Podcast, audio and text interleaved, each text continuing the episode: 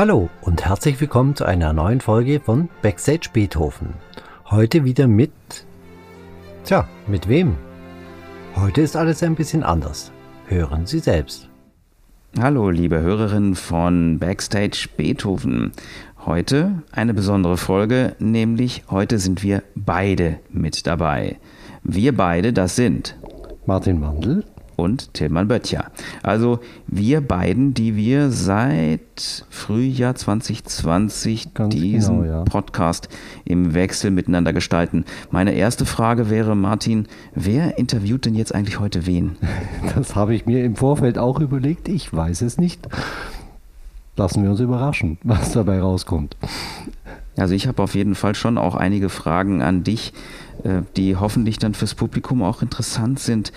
Die erste Frage ist, du bist ja damals auf mich zugekommen, hast gesagt, Mensch, äh, du, ich habe eigentlich schon eine ganze Weile lang Lust, Podcasts zu machen. Wollen wir das nicht jetzt in der Corona-Zeit, äh, Frühjahr 2020, wirklich auch fürs Beethoven-Orchester anbieten? Wie kamst du auf die Idee?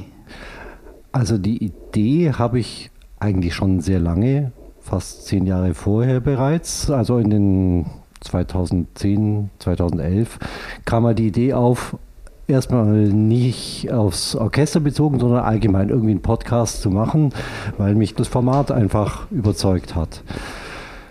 Ich habe dann mir eben überlegt, so ein Podcast muss ja über längere Zeit auch tragen. Also irgendein kurzes Thema ist sinnlos für einen Podcast. Und da dachte ich mir, was machst du viel im Orchester und so? Ja, könnte was hergeben. Habe ich Anläufe gestartet. Damals war es aber technisch und das Hosten von den ganzen Dateien und so weiter, das war alles noch sehr umständlich. Aber jetzt, dank in Anführungsstrichlein der Corona-Krise, habe ich mir gedacht, Jetzt sitzen wir daheim im Lockdown. Da hat man mal Zeit, sich da reinzuarbeiten in das, die ganze Thematik und habe bei dir und Herrn Kraft ein offenes Wort, Ohr dafür gefunden und ja, so ist das Ganze entstanden. Und du bist damals mit was für einer Ausrüstung gestartet? Einem ganz kleinen Zoom-Rekorder. Hm, kannst du den Hörern einmal beschreiben, die das nicht kennen, was ist das ein Zoom-Rekorder? Ein Zoom-Rekorder ist ein kleines Gerät, ich sag mal doppelt oder dreimal so groß vielleicht wie ein Handy mit Mikrofonen dran und das ist ausschließlich für Audioaufnahmen gedacht. Äh, da kann man bei den größeren Modellen, wie das, was jetzt vor uns liegt, kann man externe Mikrofone anschließen und damit bin ich dann losgezogen, beziehungsweise halt Stimmt nicht ganz. Bei den ersten Podcasts, da war ja der richtig harte Lockdown.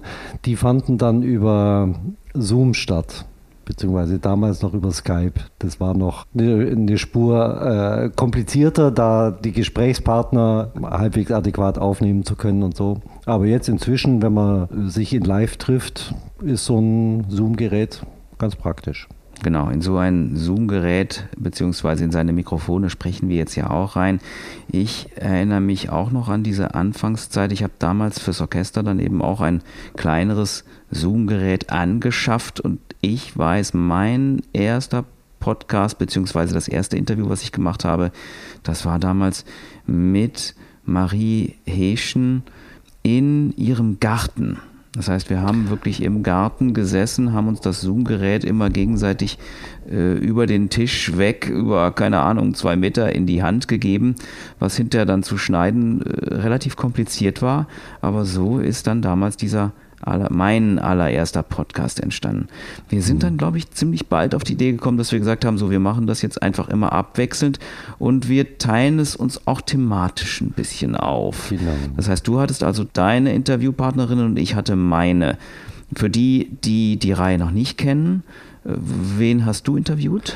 Ich meistens oder bisher ausschließlich Leute aus dem Orchester, also meine Kollegen und Kolleginnen.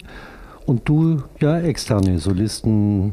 Genau, ich bin so wirklich quer durch sonst unsere Orchesterlandschaft gegangen von Dirigentinnen, Dirigenten über die Regisseurin unserer äh, Beethoven Gala 2020 damals genau. bis zu Instrumentalistinnen und Instrumentalisten also wirklich äh, sonstige Partner aus der Stadt, die ich interviewt habe. Und äh, ja, so hat sich das eigentlich aber auch bis heute äh, fortgeführt. Was war denn äh, Huhn oder Ei bei dir meistens zuerst da? Thema oder Gesprächspartner? Thema. In 90 Prozent der Fälle würde ich sagen Thema. Ja, kannst du mal ein paar Beispiele geben? Also zum Beispiel ähm, das Orchester des Wandels. Da sind wir ja als Beethoven-Orchester ja engagiert. Nur kurz, das kann ich vielleicht, können wir im Vorspann vielleicht noch einfügen, welche Folge das war. Es gibt das Orchester des Wandels. Ähm, das ist ein Zusammenschluss von vielen Orchestern in Deutschland inzwischen, die sich für den Umweltschutz und Nachhaltigkeit und so weiter engagieren. Da ist das Beethoven-Orchester Mitglied und ich wollte eine Folge über dieses Thema machen. Und dann habe ich rumgehört, wer alles im Orchester dafür äh, sich besonders einsetzt und so habe ich dann meine Interviewpartner gefunden. Mhm, ja. Bei mir war es meistens andersrum. Gäste, die bei uns äh, arbeiteten und wo ich dann gesagt habe, so jetzt äh, äh, da ist irgendwann Alexandre Tarot zu Gast oder Corinna Niemeyer ist bei uns zu Gast oder damals Nemanja Radulovic und mhm. dann habe ich mit denen jeweils eben den, den Podcast gemacht und wir haben vorher dann meistens gemeinsam überlegt, so was sind Themen, die den Musiker, die Musikerin oder den Gast interessieren und sind dann in die Richtung der Themen gegangen. Einfach aber auch, um die Menschen vorzustellen, die eben mit dem Beethoven-Orchester arbeiten und dadurch auch zu zeigen, was für ein äh, faszinierendes Arbeitsumfeld das ist und was für faszinierende Menschen wir unserem Bonner Publikum hier vorstellen. Ja, mhm. ja äh, mein Ziel ganz am Anfang war eigentlich, oder so die Überlegung, unserem Publikum so ein bisschen das Leben von uns Musikern vorzustellen, was es eigentlich bedeutet, was da noch hinten dran hängt, dass mhm. wir quasi ein bisschen von der Bühne heruntersteigen. Also auch um ich. der Frage vorzubeugen, was macht ihr Musiker denn tagsüber? Ja, ganz genau. Mhm. Mhm. Also mm, so simple Fragen, wie man sein Instrument behandelt, wie man es pflegen muss. Da hatte ich auch eine interessante Folge mit einem Kollegen, der sogar selber sich ein Cello gebaut hat und solche Dinge. Das ging über, wenn ich mich recht erinnere, Familienthemen bis zu natürlich Umwelt und Nachhaltigkeit. Das ging über äh, musikalische Themen, Kammermusik. Äh, du hast eigentlich fast nichts ausgelassen an, an den mhm. Themen, die jeden anderen Menschen natürlich auch bewegen. Und also zumindest äh, mir ist es so gegangen, wenn ich eben deine Folgen gehört habe, ja, äh, man hat gemerkt, dass die Orchestermusikerinnen äh, in gewisser Weise ganz normale Menschen sind. Ja. Und man hat aber doch immer auch gespürt, es ist schon wirklich was Besonderes, eben in so einem Orchester zu spielen. Mhm. Und, und ähm, das, was für viele andere Menschen Hobby ist, eben zum äh, Beruf zu haben. Ja. Wenn ich da einhaken darf, äh, das ist ja ein Beruf, der durchaus fordernd ist, äh, mit, auch mit Stoßzeiten natürlich, aber eben man ist das, das ganze Jahr über beschäftigt. Wie schaffst du es noch äh, zwischendurch dann jetzt noch Podcasts aufzunehmen? Also am Anfang war es ja überhaupt nicht schwierig, zeitlich gesehen. Es war, da musste ich natürlich auch ja, viel Zeit erstmal. Ja, ja, genau. Musste ich erstmal viel Zeit investieren, mir das alles drauf zu schaffen mit äh, Programmen zum Schneiden und so weiter und so fort. Vielen Dank übrigens, du hast mir da wertvolle Tipps auch gegeben, welche Programme man nutzen kann.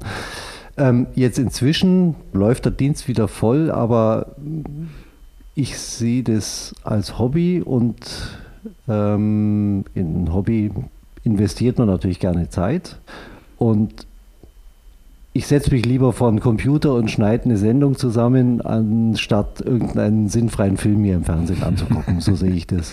Ja. Da, abends oft sitze ich dann nach einer Vorstellung noch eine Stunde halt am Computer und kann sich ja prima einteilen. Mhm. Zeitlich aufwendiger ist bei mir eigentlich die Organisation, die Termine zusammenzubringen.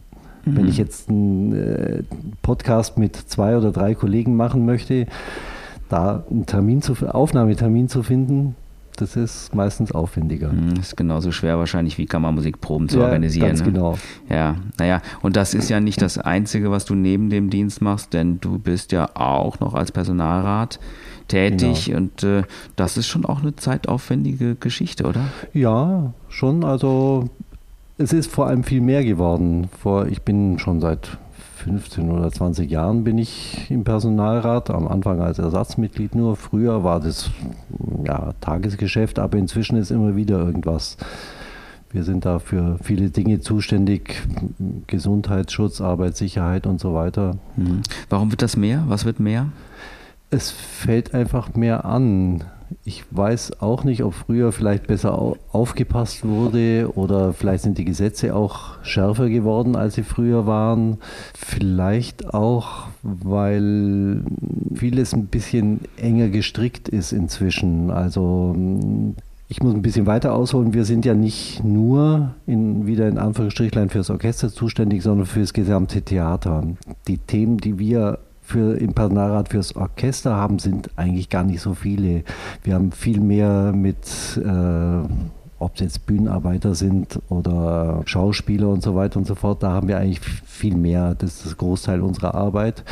Und ist ja auch differenzierter einfach. Ne? Es sind natürlich ja. eben sehr viele verschiedene Jobs, die ihr euch angucken müsst und für die ihr Lösungen finden genau. müsst. Hm. Und ich glaube, jetzt schlagen auch langsam äh, die äh, Einsparungen, die ab 2001, 2, 3 ungefähr, in dem Zeitraum ging es ja los, wo das, wo das Theater sehr stark abspecken musste.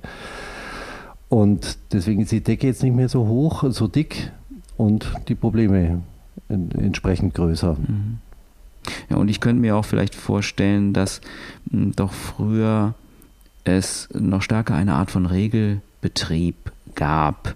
Auch gerade fürs Orchester, wenn ich eben die veränderte Orchesterlandschaft mir ansehe. Es gab früher eine bestimmte Anzahl von Abonnementskonzerten, von Sinfoniekonzerten, die man gespielt hat, dann vielleicht noch ein Kammerkonzert und das war's. Mhm. Aber die äh, Konzertlandschaft ist ja sehr viel differenzierter geworden. Es gibt, allein wenn ich jetzt bei uns gucke, wir haben unsere Reihe Grenzenlos, in der wir Crossover-Projekte spielen. Wir haben unsere Reihe Pur, das ist ein Talk-Format. Wir haben unsere Hofkapelle mit historischer Aufführungspraxis. Also ich, ich glaube, dass der, dass der Betrieb an sich flexibler und differenzierter geworden ist, was natürlich auch höhere Anforderungen in der Organisation und damit auch wahrscheinlich eben ein zumindest mal komplizierteres Verhältnis zwischen Arbeitgeber und Arbeitnehmer mit sich bringt. Mhm. Durchaus, aber wie gesagt, mal auf Holz klopfen. Äh, mit dem Orchester läuft es eigentlich relativ problemlos. Die Sache mit dem ich nenne es mal ein bisschen durcheinander bei, in unserem Spielplan äh, jetzt fürs Orchester liegt natürlich an dem Elend mit der Beethovenhalle.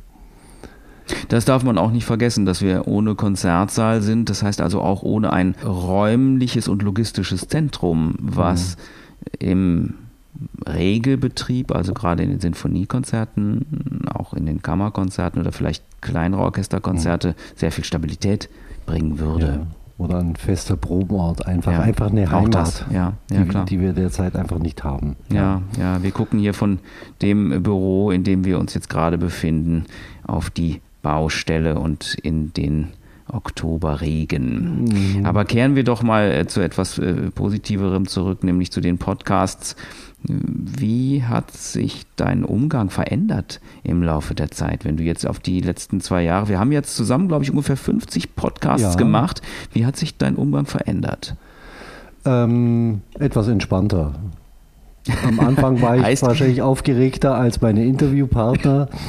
Inzwischen bin ich, glaube ich, in fast jede Falle, in die man reintappen kann, schon reingetappt. Also von während der Aufnahme kaputtgehenden Mikrofonen oder Speicherkarte kaputt, dass ich eine Aufnahme wiederholen musste. Äh, da bin ich überall schon reingetappt. Also ich weiß schon, wo die Probleme liegen können. Und am Anfang habe ich mir auch immer versucht, ein mehr oder weniger strenges Konzept durchzuziehen Inzwischen ist es mehr improvisieren. Ich weiß natürlich ungefähr, welche Fragen ich meinem Interviewpartner äh, stellen möchte, aber meistens entwickelt sich dann während des Gesprächs in eine andere Richtung und ist dann auch okay. Also das ist auch Learning, Learning by Doing auf Ganz jeden genau, Fall. Ja, ja, es ging mir, ging mir auch so.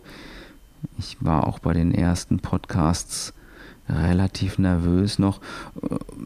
Ich finde, es kommt natürlich dann auch extrem darauf an, wie liegen einem die jeweiligen Themen und auch was für ein Verhältnis hat man schon zum Gesprächspartner, zur Gesprächspartnerin aufgebaut.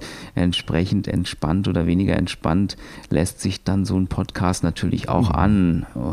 Da hast du es natürlich viel schwerer als ich. Ich kenne die Leute ja meistens schon relativ gut vorher. Äh, einige habe ich ja schon zwei, dreimal im Podcast gehabt, während du äh, kennst die Leute ja oft nur vom Telefon vielleicht und von ein paar E-Mails und dann geht's los. Ja, ja, das, das ist richtig. Aber das ist auch spannend, weil ich mhm. natürlich mhm. eben weiß, diese Fragen haben wir noch nicht miteinander verhandelt. Die haben wir auch ah, nicht ja. irgendwie schon vielleicht privat miteinander besprochen, wo dann so eine Situation entstehen könnte, wo man denkt, äh, ja, aber da, äh, darüber haben wir doch schon geredet. Das ist doch nichts, was wir jetzt nochmal irgendwie aufnehmen müssten, sondern das ist dann alles neu, alles frisch. Und das wiederum kann, glaube ich, auch ein Vorteil für so ein, für so ein Gespräch sein. Mhm, ja.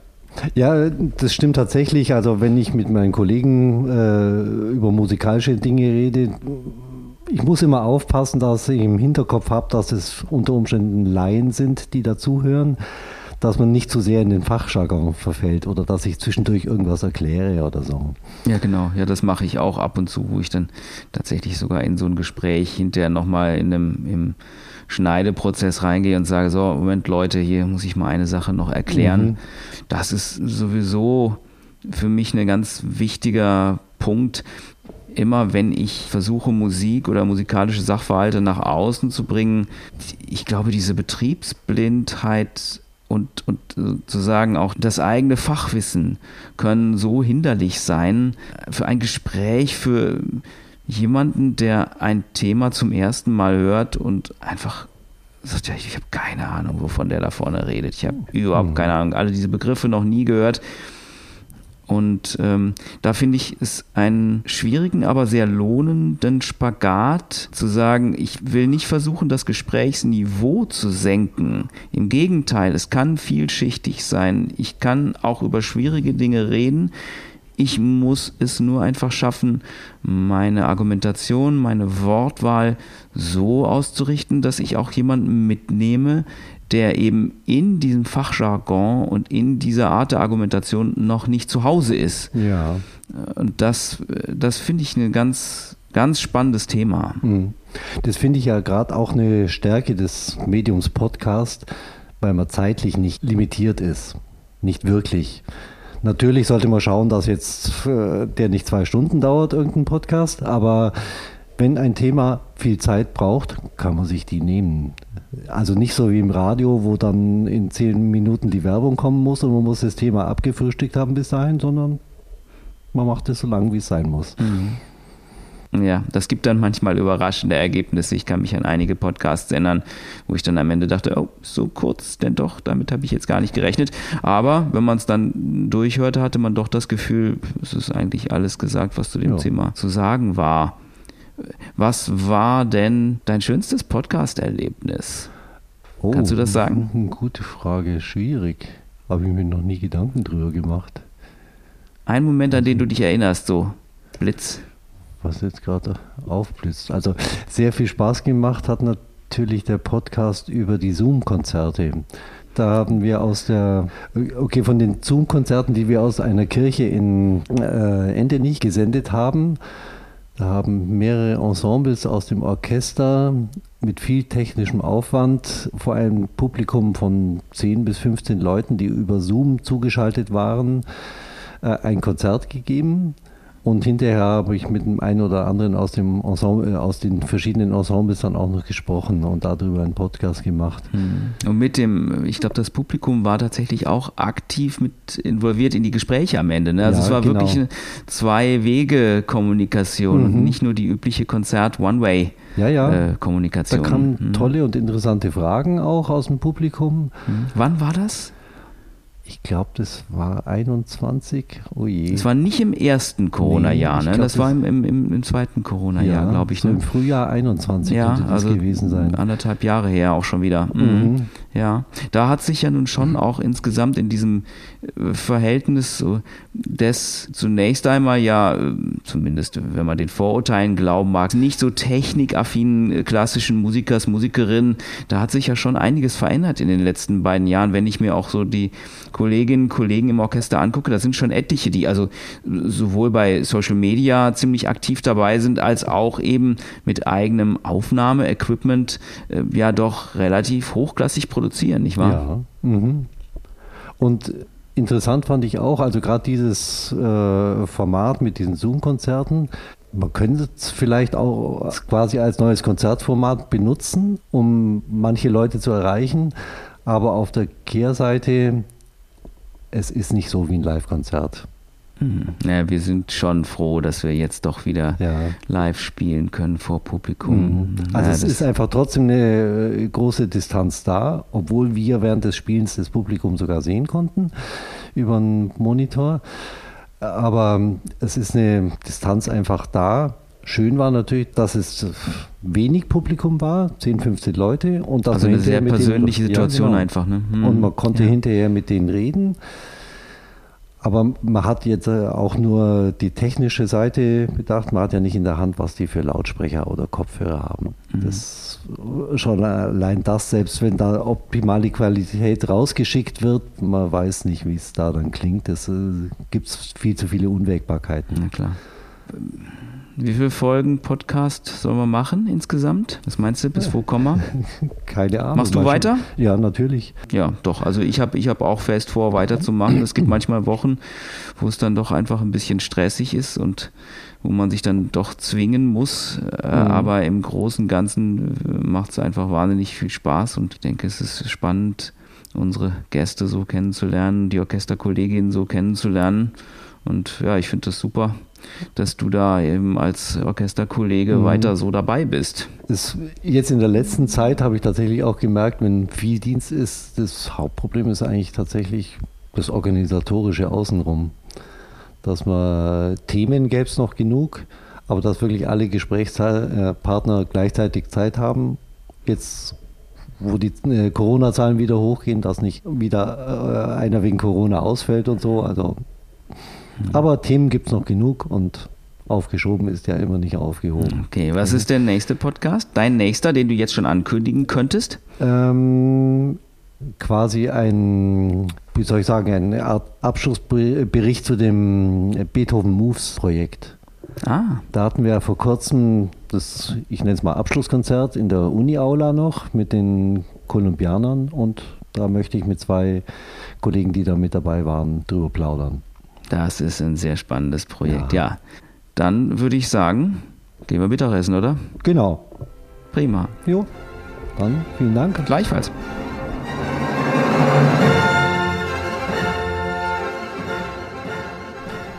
Ja, diese Folge war für uns beide eine interessante Erfahrung. Quasi ein Rollentausch, da wir abwechselnd in die Rolle des Fragenden und des Befragten schlüpfen mussten. Außerdem hoffentlich auch für Sie ein interessanter Blick hinter die Kulissen von Backstage Beethoven. Hier noch kurz die Informationen zu dem Podcast über die Zoom-Konzerte. Das war die Folge 33 vom Ende Juni 2021.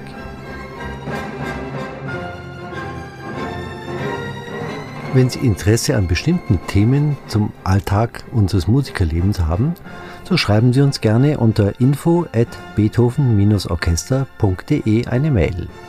Sicher wird sich die Gelegenheit ergeben, neue Themen in unsere Reihe aufzunehmen. Vielen Dank fürs Zuhören und bis bald wieder bei Backstage Beethoven.